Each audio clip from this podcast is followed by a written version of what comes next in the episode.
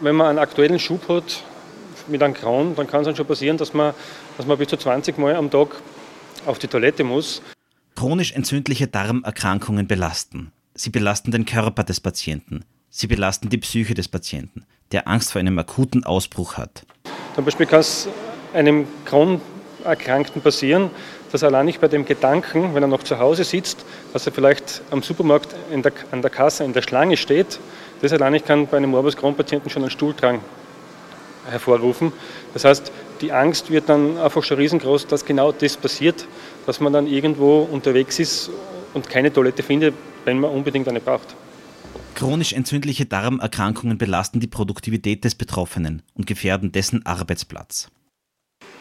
Die schwere äh, Krankheit, sagen wir, die im Schubfall zu sehr häufigen Durchfällen und, und Klobesuchen äh, veranlasst, das den Kollegen zu erklären, ist oft sehr schwierig. Wenn man das Glück hat, hat man verständnisvolle Kollegen oder gute Kollegen, mit denen man darüber sprechen kann.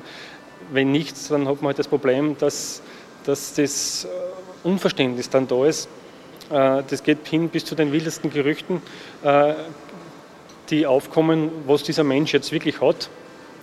Äh, und die Leistungsfähigkeit ist natürlich eingeschränkt im akuten Schubfall. Man fühlt sich nicht gut, man ist krank, man hat natürlich Entzündungsschübe, die Fieber hervorrufen. Also es ist wirklich, es ist wirklich schwierig. Chronisch entzündliche Darmerkrankungen sind teuer.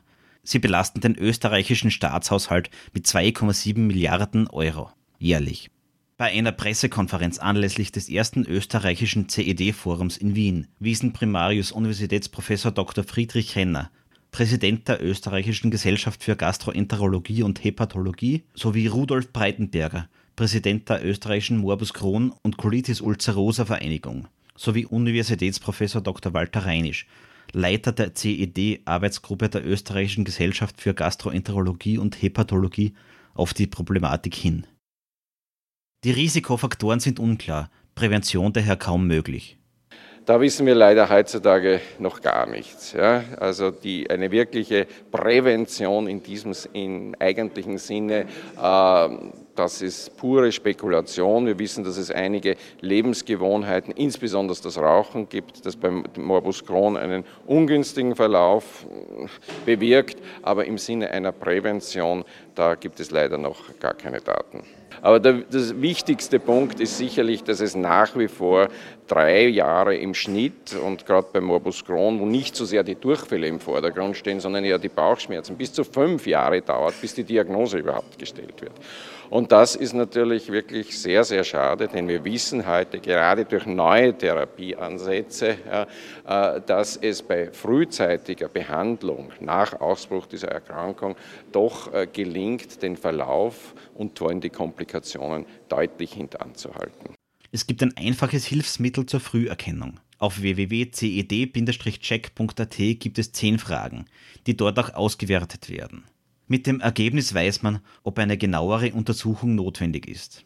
Die äh, Crohn-Colitis-Versorgung beruht im Wesentlichen auf dem Engagement, auf dem freiwilligen Engagement einer Gruppe von Ärztinnen und Ärzten im niedergelassenen Bereich, im Spitalsbereich, die diese Versorgung auf sehr hohem Niveau anbieten können, aber natürlich nicht äh, flächendeckend. Das ist einmal der eine Punkt. Und der zweite Punkt, der viel wesentlichere Punkt ist, dass natürlich eine Versorgung dieser Erkrankung, dieser lebenslangen Erkrankung sicherlich auch eine integrierte sein sollte. Das heißt, dass auch zusätzlich äh, entsprechende sogenannte Diätetologen, Psychologen sollten in diese Behandlungskonzepte mit eingebaut werden. Wir haben ja die Daten, dass sich das wirklich günstig auswirkt, aber wir haben natürlich bei Weitem noch nicht die strukturellen Voraussetzungen in Österreich. Chronisch entzündliche Darmerkrankungen können nicht geheilt werden. Mit den richtigen Medikamenten ist aber ein fast normales Leben möglich. Gott sei Dank ist es in Österreich nach wie vor möglich, dass diese äh,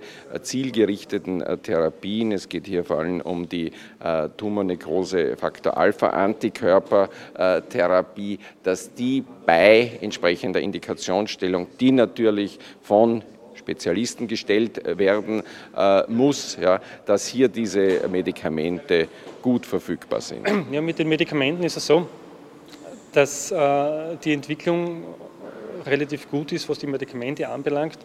Das Problem daran ist, dass die wirklich aktuellen guten Medikamente sehr teuer sind.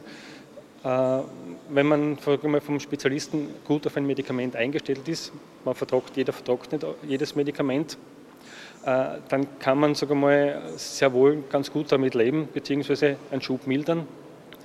Äh, das Problem ist natürlich auch von den, von den Krankenkassen her, dass natürlich mit sehr teuren Medikamenten sehr oft auch Schwierigkeiten von der Finanzierung her gibt. Dass zum Beispiel äh, Infusionen, die regelmäßig gegeben werden müssen von speziellen Medikamenten, äh, zigtausende von Euros kosten, wo natürlich äh, die, die Krankenkasse dann, es ist wie gesagt von Bundesland zu Bundesland wieder verschieden, also sich manchmal auch auf die Füße stellt und sagt, na, es muss andere Methoden geben, andere Möglichkeiten, äh, wobei es meiner Ansicht nach traurig ist, sagen mal, dass man den Betroffenen nicht immer das Bestmögliche finanziert, was eigentlich im Gesundheitsauftrag vorgegeben wäre.